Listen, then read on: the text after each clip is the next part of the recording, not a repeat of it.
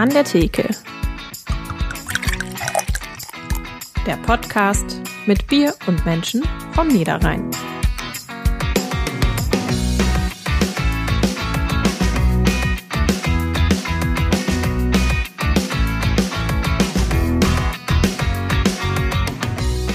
Sicherheit am Arbeitsplatz ist wichtiger denn je und Podcast-Moderator ist ein gefährlicher Job. Aus diesem Grunde trage ich heute einen Aluhelm. Denn unser heutiger Gast, der kann Gedanken lesen. Zu Gast bei uns an der Theke ist der Magier und Mentalist Andreas Lischke. Und damit hallo und herzlich willkommen zu An der Theke, dem Podcast der NRZ. Wir treffen uns hier in jeder Folge mit einem interessanten Gast vom Niederrhein, trinken gemeinsam ein regionales Bier und kommen darüber ins Plaudern. Mein Name ist Sarah Schurmann, ich bin Niederrhein-Redakteurin der NRZ. Mein Name ist Markus Lenzen, ich bin ehemaliger Gastwirt und beschäftige mich seit 2010 mit dem Thema Kreativbier und stelle euch in dem Rahmen ein bis zwei Biere in jeder Folge vor, meistens vom Niederrhein. Ja, und wenn es euch, liebe ZuhörerInnen, so viel Spaß macht wie uns, würden wir uns freuen, wenn ihr eine Bewertung bei Apple Podcasts oder Spotify dalasst und uns dort natürlich auch folgt. Das hilft uns, damit noch mehr Menschen auf diesen Podcast aufmerksam werden. Genau. Markus, wusstest du, dass ich Gedanken lesen kann? Können das nicht alle Frauen? Hm, nee, ich weiß zumindest, dass du dich äh, freust, gleich das Bier zu öffnen, das vor dir steht und vor mir steht. Okay, du guckst schon. Ein okay, es geht Surprise, okay, Surprise, Lady. ja, also das war vielleicht nicht so ein sonderlich äh, überzeugender Trick, aber unser Gast heute, der hat bestimmt ein paar spannendere. Ähm, denn er ist Mentalist. Hallo, Andreas Lieschke. Ja, schönen guten Tag. Hallo. Wie ist das? Müssen wir uns Sorgen machen, äh, dass du gleich während des Gesprächs alle unsere äh, unausgesprochenen Gedanken äh, schon weißt und mitbekommst? Ja, vielleicht werde ich mich ein wenig in euren Köpfen umschauen. Mal gucken. Oh, wow, wow, okay. Dann ist der Aluhelm berechtigt, Markus. Wollte ich gerade sagen, ich rück noch mal den Aluhelm gerade. aber da muss ich jetzt aufpassen, wir machen unsere linguistischen Klimmzüge vorneweg. wir machen so ein Assoziationsspielchen. Wir nennen dir hintereinander Begriffe und äh, du antwortest so eine kurze, knappe Antwort, was dir zu dem Begriff einfach einfällt. Ähm, Harry Potter. Guter Zauberer. Haustier. Katzen. Magischer Zirkel. Von Deutschland. Niederrhein. Meine Heimat. Penn and Teller. Tolle Künstler. Ja, das sind, das, also die the, the Greatest Minds in Magic, äh, die sind seit den 70ern unterwegs und haben, glaube ich, seit Ende der 80er schon eine feste Show in Las Vegas. Ich glaube, dann hat man es geschafft, oder? Ganz genau. Und jetzt halt die Fernsehshow Fool Us, die ist ja sehr, sehr lange schon on air, sag ich mal, äh, und sehr beliebt. Ja. Okay. Bühne. Macht sehr viel Spaß, Aufregung. Buch? Lese ich sehr gerne. Zum Beispiel? Ähm, Stephen King. Ah, okay. Sehr gut. Äh, letzter Begriff, Freizeit. Ist nicht hoch genug zu bewerten, ja. Ja, wunderbar. Dann, ne, jetzt wo wir so ein bisschen warm sind, wir haben gerade erfahren, der Andreas, der trinkt jetzt gar nicht Bier, also hat er ein Wässerchen. Aber äh, ich trinke Bier und äh, Sarah jetzt gezwungenermaßen auch. Ich muss auch ein Bier du trinken. Du musst auch ein Bier trinken. Schon alleine Job alleine hier. trinken ist. So, Bierkong ist das Thema. Bierkong, das sind zwei junge Damen, Caro und Janine aus Düsseldorf. Ähm, die schon lange Bier lieben, auch Altbier, aber mal zeigen wollten, was Bier denn ansonsten noch so kann. Dann angefangen, buchstäblich in der eigenen Küche Rezepte zu entwickeln, zu erproben, bis sie 2019 so weit waren, dass sie sagten, das können wir jetzt eigentlich auch mal ein bisschen größer machen und schauen, ob wir das nicht verkauft bekommen. Da mussten sie suchen, eine Brauerei, wo man so als Anfänger aber auch wirklich selber Hand anlegen kann. Nicht jeder Brauer lässt irgendwie so jeden gerne an seine Anlage. Und da sind sie fündig geworden. Und zwar bei der Brauart Sausenheim in Grünstadt, das in der Pfalz. Dort teilen sie sich mit vier anderen Kleinstbrauern eine Anlage. Ähm, dazu habe ich gleich noch was.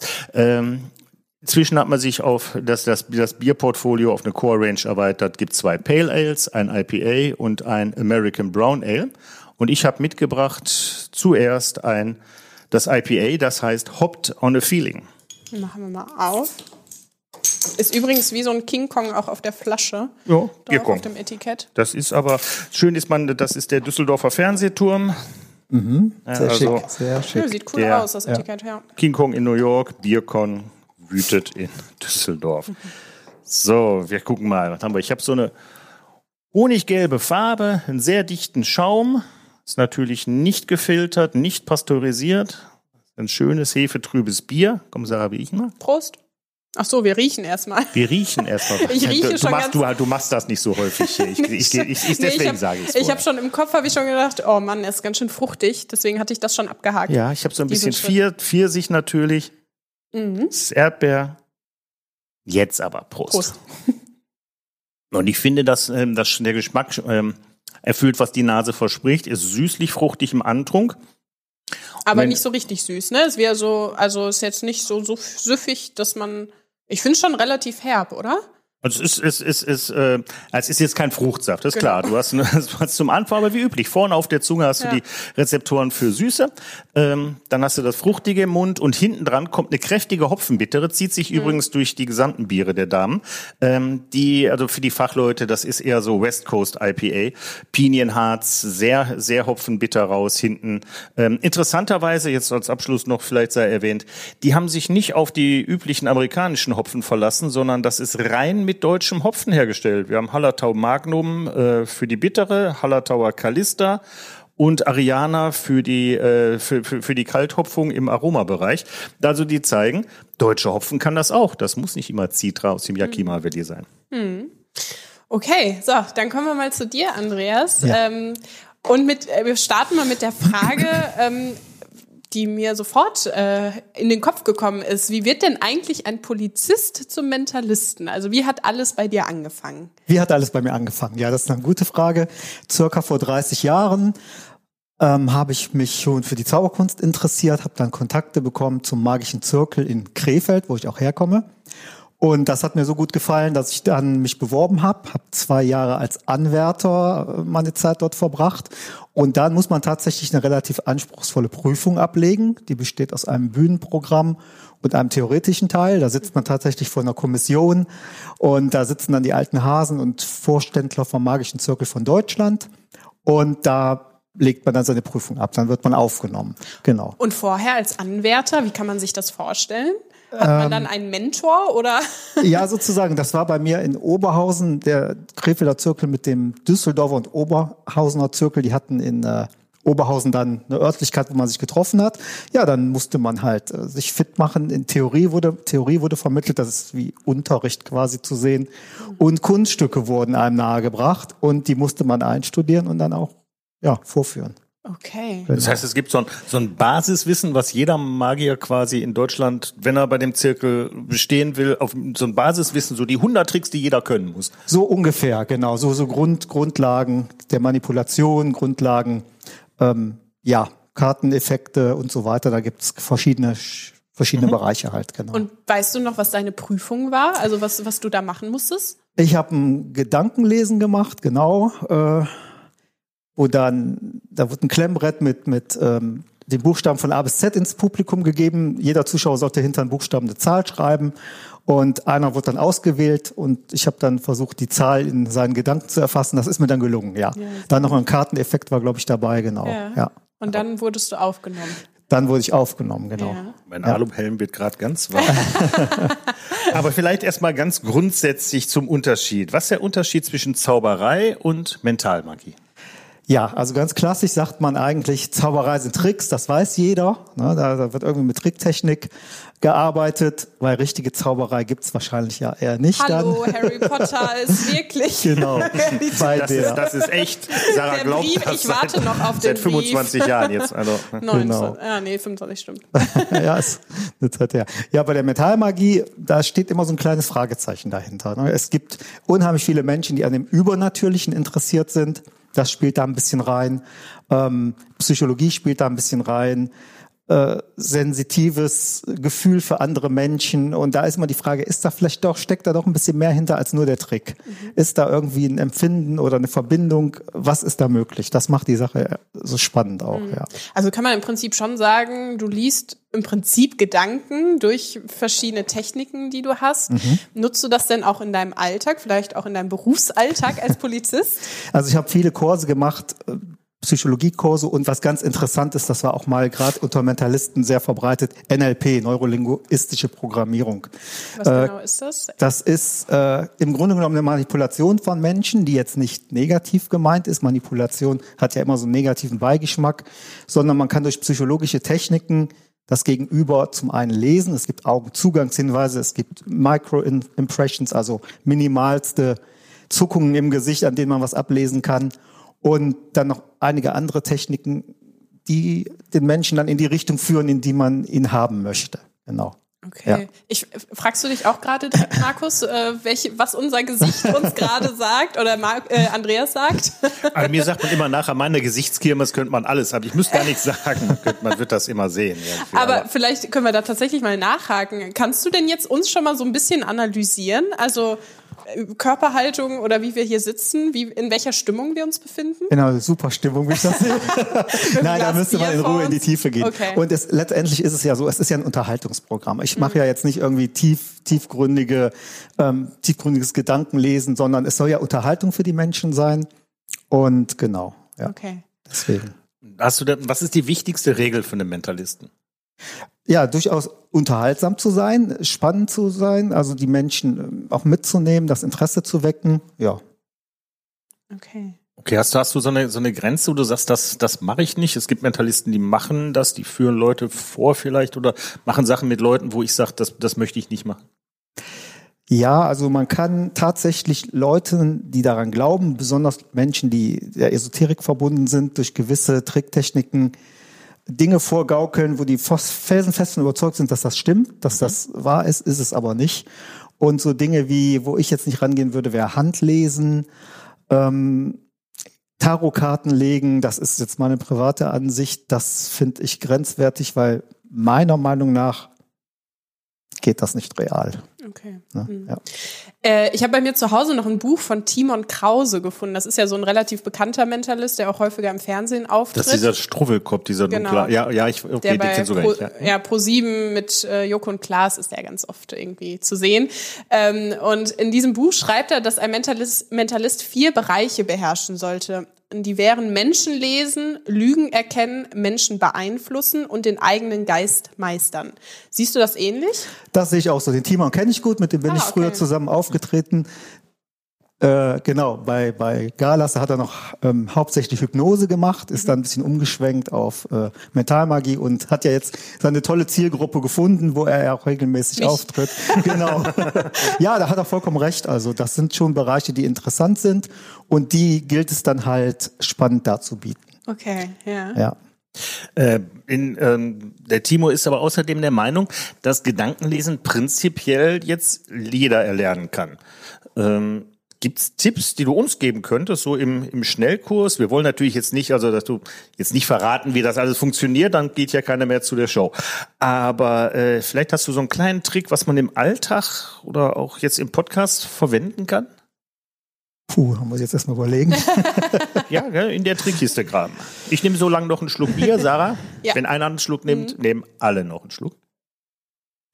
Äh, ja, richtiges Gedankenlesen ist eigentlich dann schon schwierig auf die Schnelle. Es ist ein sehr, sehr anspruchsvolles Gebiet mhm. und das so auf die Schnelle würde ich sagen, nein. Es gibt, es mhm. gibt auch äh, Zauberkästen, wo Gedankenlesetricks drin sind, aber wir wollen ja keine Tricks vorführen. Mhm. Wir wollen ja ein komplettes, schönes Programm vorführen, sage ich mal, ein Erlebnis geben und da muss man sich schon wirklich intensiv darauf vorbereiten. Mhm. Das ist so so mit einem Trick wie äh, mach mal eben Kartentrick oder so nicht getan eigentlich. Hätte ich jetzt auch als Beispiel ja. rangeführt, also ja. einen Kartentrick kann man tatsächlich ja. vielleicht mal eben vorführen, wie das funktioniert.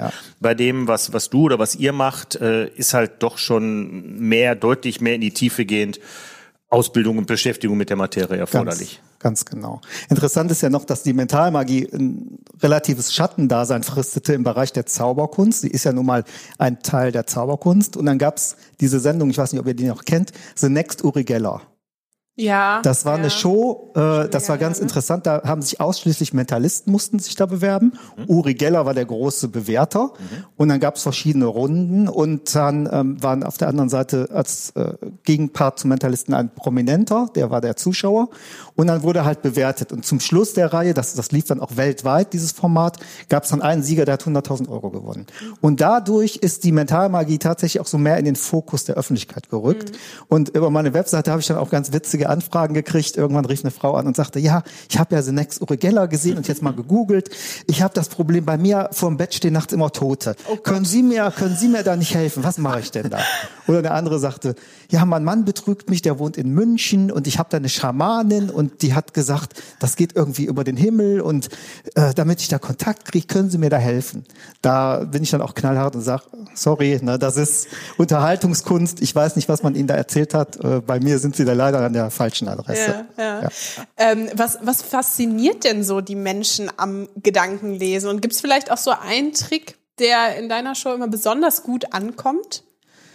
Ähm, ja, es, grundsätzlich ist eben dieses, dieses kleine Fragezeichen, was faszinierend ist, weil die, man fängt ja direkt an zu analysieren. Die meisten Leute wollen ja über, überlegen, ja, Mensch, wie hat der das jetzt gemacht? Und da fehlt halt jeglicher Lösungsansatz. Mhm. Ne, bei einem Trick, da ist das vielleicht noch so, die Frau in der Kiste, ja gut, ne, irgendwo die zersägte, da findet man vielleicht eher so eine Möglichkeit, aber bei dem Gedankenlesen an sich ist das schon sehr schwierig. Ähm, ja, was war mein, mein Lieblingskunststück in dem Bereich?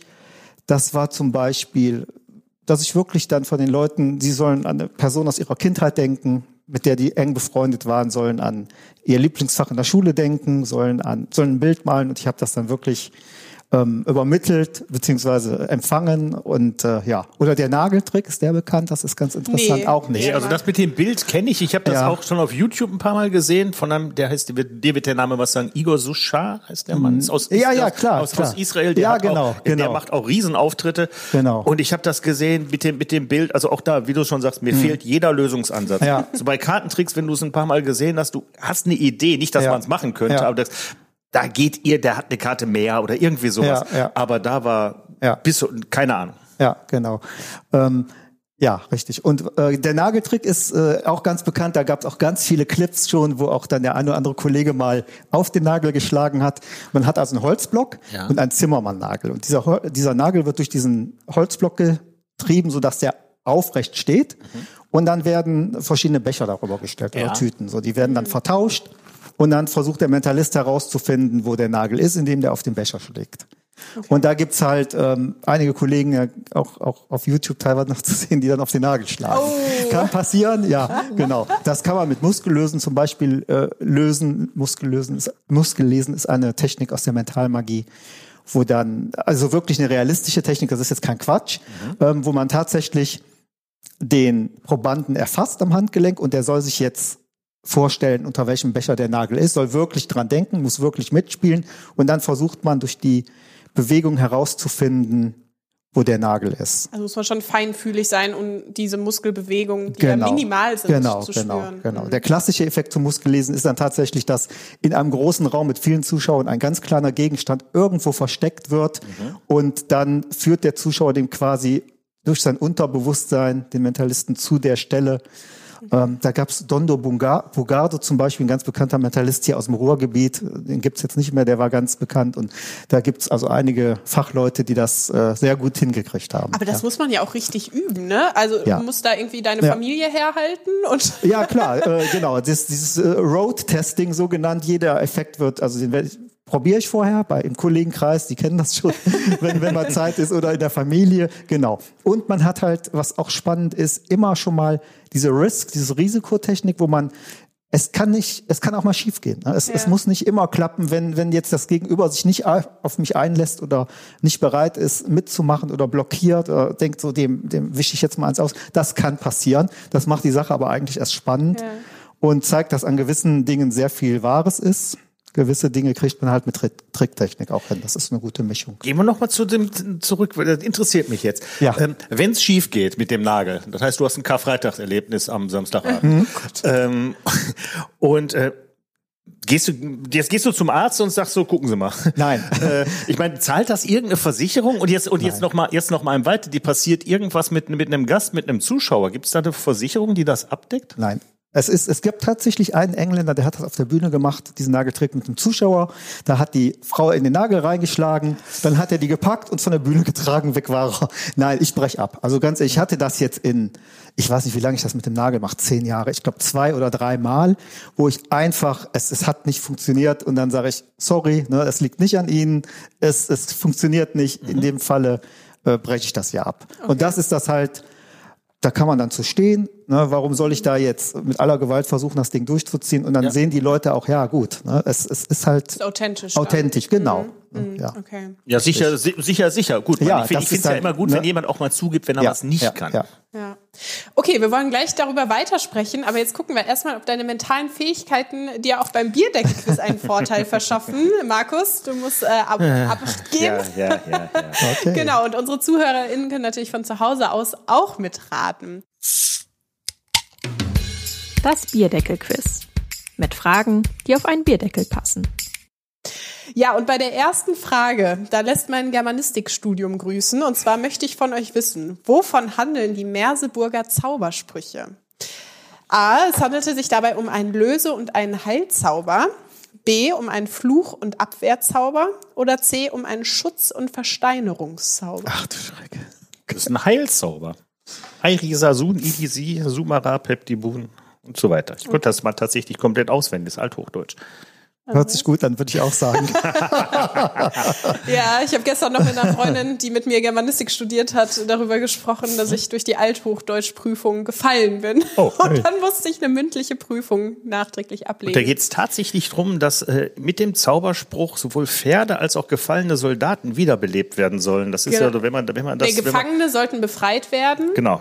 Und äh, der Fuß, der verrenkt war, sollte geheilt werden. Genau, also die, die, die Verwundeten oder Gefallenen sollten wieder kampfbereit gemacht genau. werden. Da gibt's dazu die, die einzelnen und die letzte Zeile ist dann, glaube ich, die, die den, äh, die den Zauber auslöst. Sehr gut, Markus. Ja, ich habe mir jetzt habe ich jetzt weiß ich was, da muss ich auch damit schmunzeln. Super. Okay, zweite Frage. Wo wurde die älteste Sauerkrautfabrik Deutschlands gegründet? A in Neuss, B in Krefeld oder C in Goch? Also in Krefeld nicht, das wüsste ich, glaube ich. ich hätte geschworen, das kommt aus dem Hessischen. Äh, Ich kann nur raten, Neues. dann sag ich Koch. Neuss ist richtig. Ah, juhu. Das wusste ich. Ich habe nämlich diese Gabe. Genau. Besser. hast Man das hat mir das, man Ja, hat mir ja, das genau Fall. angesehen, dass ich Fall. sagen. Äh, vielleicht noch kurz, das ist die Firma Leuchtenberg gewesen. Die wurde 1861 von Josef Leuchtenberg auf den Neusser Rheinwiesen gegründet und ist dann aber 2017 nach Bornheim verlagert worden. Aber bis heute gehört sie zu Europas Marktführern für Sauerkraut und Rotkohl. Genau. Okay, dritte und letzte Frage. Worum handelt es sich beim Dollbier? Dollbier.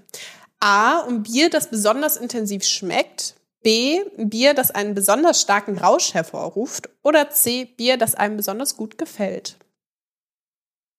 Ich würde C sagen. Ähm, ich bleibe bei zwei Dollbier, weil Doll ist eher ein, äh, ein altertümlicher Ausdruck. Ich glaube, ich glaube, es ist Dollbier, weil wenn man wenn man doll ist, ist man besonders berauscht und Ja. dann tanzt man und ist. Also ich bleib bei Dollbier. Vielleicht hat es sogar ein bisschen was mit Dollkirsche, also Tollkirsche zu Du tun. meinst bei Rausch, also bei B. bei, bei, bei dem Rausch, bei B, genau. Genau. Ja, ähm, ist richtig. Dollbier ist, äh, ruft einen starken Rausch hervor, aber die Erklärung ist ne, ein bisschen eine andere. Und zwar geht das zurück auf das Dollkraut, auch schwarzes Bilsenkraut genannt, das halluzinogen wirkt.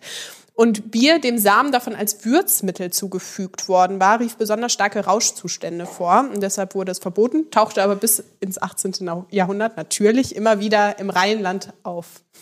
Dann war zumindest der Grundgedanke mit der, also irgendwas drin ist. Ich hatte jetzt Tollkirsche, aber äh, was noch dümmer im Kopf macht als der Alkohol, war, äh, also der Grundgedanke war gar nicht verkehrt. Genau. So habe ich mir Aber gar nicht so schlecht geschlagen dieses Jahr. Ja, sehr unentschieden. gut. Ja, super. Ja, Das genau. gegen einen Mentalisten. Mensch, wow. Da kann ich, kann ich den Helm noch langsam absetzen. Genau, genau.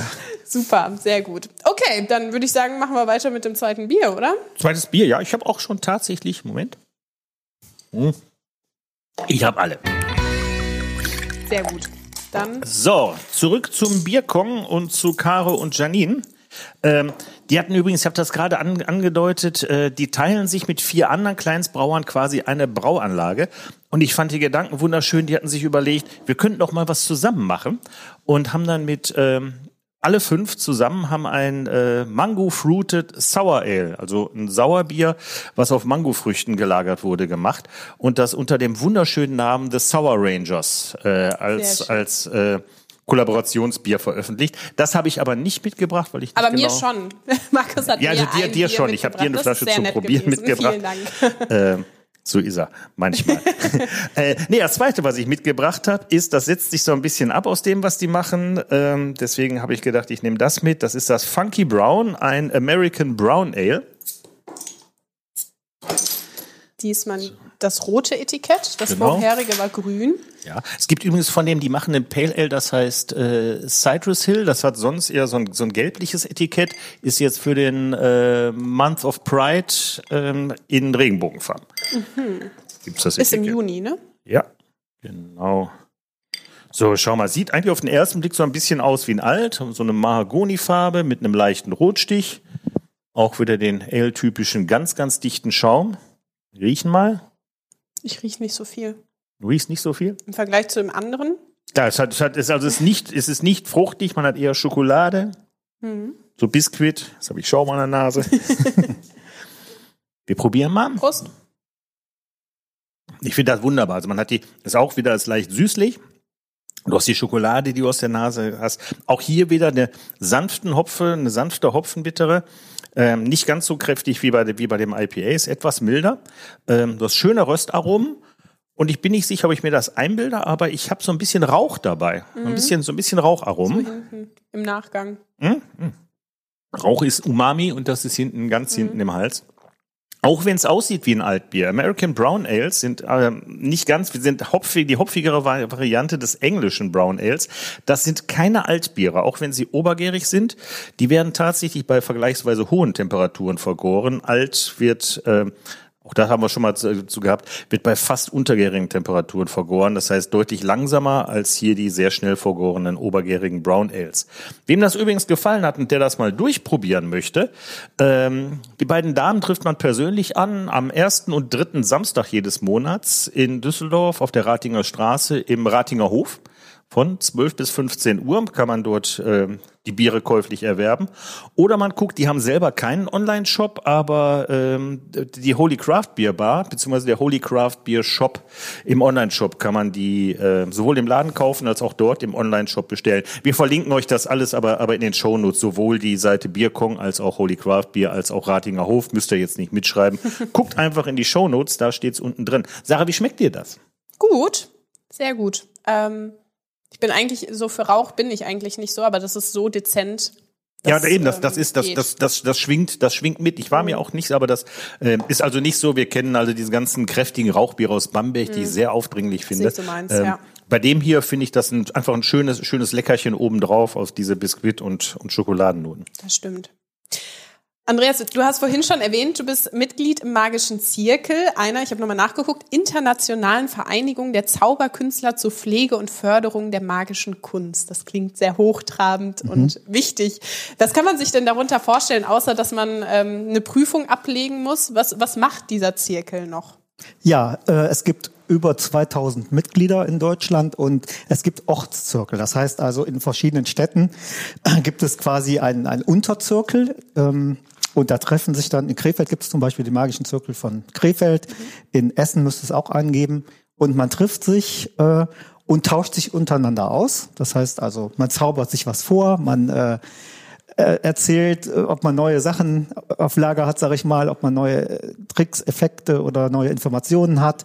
Dann werden Veranstaltungen geplant äh, im kleinen Rahmen, dass man dann eben äh, Bühnenprogramme macht und den Leuten dann auch vorführen möchte. Es gibt Kongresse, die deutsche Meisterschaft war gerade erst wieder.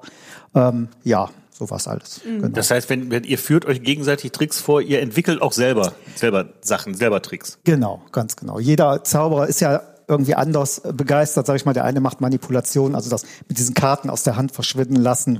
Der andere Gro Großillusion wie David Copperfield.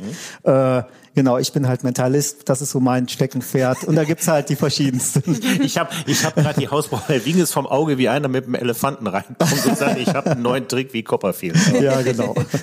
Aber das heißt, ihr könnt dann untereinander auch über die Tricks sprechen, weil Ja. das dürft ihr ja, wenn man Mitglied ist, darf man ja nicht seine Tricks ver verraten. Das ist ja richtig. Aber untereinander Ja. könnt ihr dann Ja. endlich mal darüber sprechen, wie das jetzt funktioniert und optimiert. Auf jeden werden kann. Fall. Okay. Ihr dürft es genau. aber nicht nach außen verraten. Das ist einer der Grundprinzipien des magischen Zirkels. Tricks werden nicht verraten. Das ist ein Grundprinzip. Auch da gibt's allerdings Veränderungen. Die Zeiten ändern sich. Es gibt ja auf YouTube mittlerweile so viele Erklärervideos. Ähm, da überlegt man jetzt, ob man die Satzung dahingehend ein bisschen aufweicht. Äh, mal schauen, was draus wird. Ich persönlich muss sagen, ähm, bin gegen äh, das Erklären von Mhm. Kunststücken. Selbst Grönemeyer hat schon in einem Lied geschrieben, was ist das für eine Zeit? Ähm, Zauberer verraten ihre Tricks. Ich glaube, Ja. Mensch oder so war das.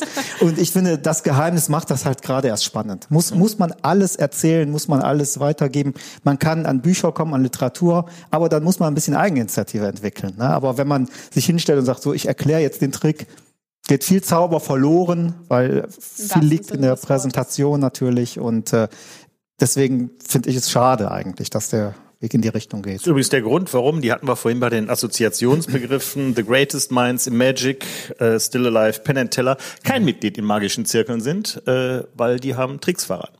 Ja. Ne, die haben es aber mit in ihre Show eingebaut und sie haben aber Ja. immer wieder Tricks so verraten, dass man hinterher doch nicht versteht, wie es funktioniert, was ich fast noch, fast noch interessanter fand, dass sie dir sagt, so wir zeigen euch mal, wie es geht und du hast hinterher nur noch ein größeres Fragezeichen im Kopf. äh, so, du hast gerade schon angedeutet, die deutschen Meisterschaften waren gerade, ähm, du warst auch mal Preisträger beim Magischen Zirkel.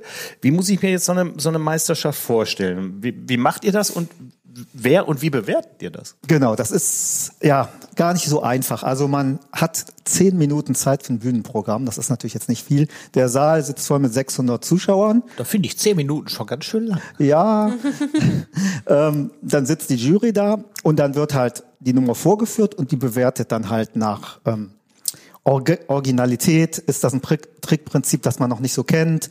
Wie ist die Performance an sich, das Auftreten, die, die Sprache, die Kleidung, das Gesamterscheinungsbild? Wie hoch ist der Verblüffungsfaktor? Wie ist das schauspielerische Element? Das wird dann ähm, bewertet und dann gibt es ein Ergebnis. Ja, es ist schwierig. Ne? Man, Es ist ja auch eine freiwillige Sache. Man hat die Möglichkeit, sich auf einer Bühne, sage ich jetzt mal, auszutoben. Man hat eine tolle Technik, eine tolle Lichttechnik, äh, muss viel Zeit investieren, aber es macht auch Spaß. Man darf das halt auch nicht überbewerten. Das ist äh, eine schöne Sache und sicherlich auch mal äh, Motivation auch weiterhin noch weiter zu machen, aber ähm, man sollte es auch nicht überbewerten. Ja. Womit hast du damals gewonnen? Ich hatte äh, tatsächlich eine Mentalnummer, was Frauen denken. Es ging darum, dass, dass die Männer, die mussten irgendwas auswählen und dann ähm, wurden die da ja Cut. Nein, äh, dann ähm, genau, die Männer mussten verschiedene Dinge auswählen und ich habe dann eine Vorhersage getroffen, Gedanken gelesen, genau. Es war eine, es war eine Mischung. ja, ja, cool. Genau. Äh, woher nimmst du denn immer so die Ideen für deine Tricks? Also ähm, lässt, äh, durch den Austausch mit anderen oder ähm, einfach Kreativität spielen lassen? Wie, wie funktioniert das? Genau, das ist so eine gute Mischung. Man hat, sagen wir mal so, es gibt, man sagt, es gibt in der Zauberkunst eigentlich nichts wirklich Neues. Alles basiert auf alten Techniken, die es schon 100 Jahre gibt. Und die findet man in der Literatur. Und dann gibt es kreativ, kreative Köpfe, die diese Grundtechniken ausbauen, verändern, mit denen tauscht man sich aus. Es gibt sehr viel, eine große Szene in England und in Amerika, da gibt es sehr viel Fachliteratur. Aber es ist tatsächlich schon wie so ein, wie so ein kleines Studium. Also nicht einfach hinsetzen, so jetzt habe ich ein Buch, jetzt mache ich den Trick, den kann ich jetzt, sondern es Farbe bekennen muss man dann, wenn man das erste Mal vor Leuten steht, wenn man da noch Geld für haben möchte vielleicht. Und da muss die Sache natürlich funktionieren. Dann, dann wird einem schon ein bisschen anders. Also das Ja. ist schon spannend Schon und äh, aufregend genau, dann, ja, ja. genau. Ne? Aber da wächst man dann auch rein. Nur man muss halt viel tun, ja. Ja. ähm, mal was anderes ab von der Zauberei. Bin ich drüber gestolpert äh, über ein Video. Du kannst 5000 Nachkommastellen von Pi aufsagen. Ja, es gibt ein Buch, ähm, da stehen tatsächlich alle Pi-Stellen oder zumindest 5000 drin. Äh, Und das kann man auswendig lernen. Und es gibt verschiedene Techniken zum auswendig lernen. Dann kann ein Zuschauer das Buch nehmen, irgendwo aufschlagen. Die Seitenzahl muss ich natürlich allerdings wissen.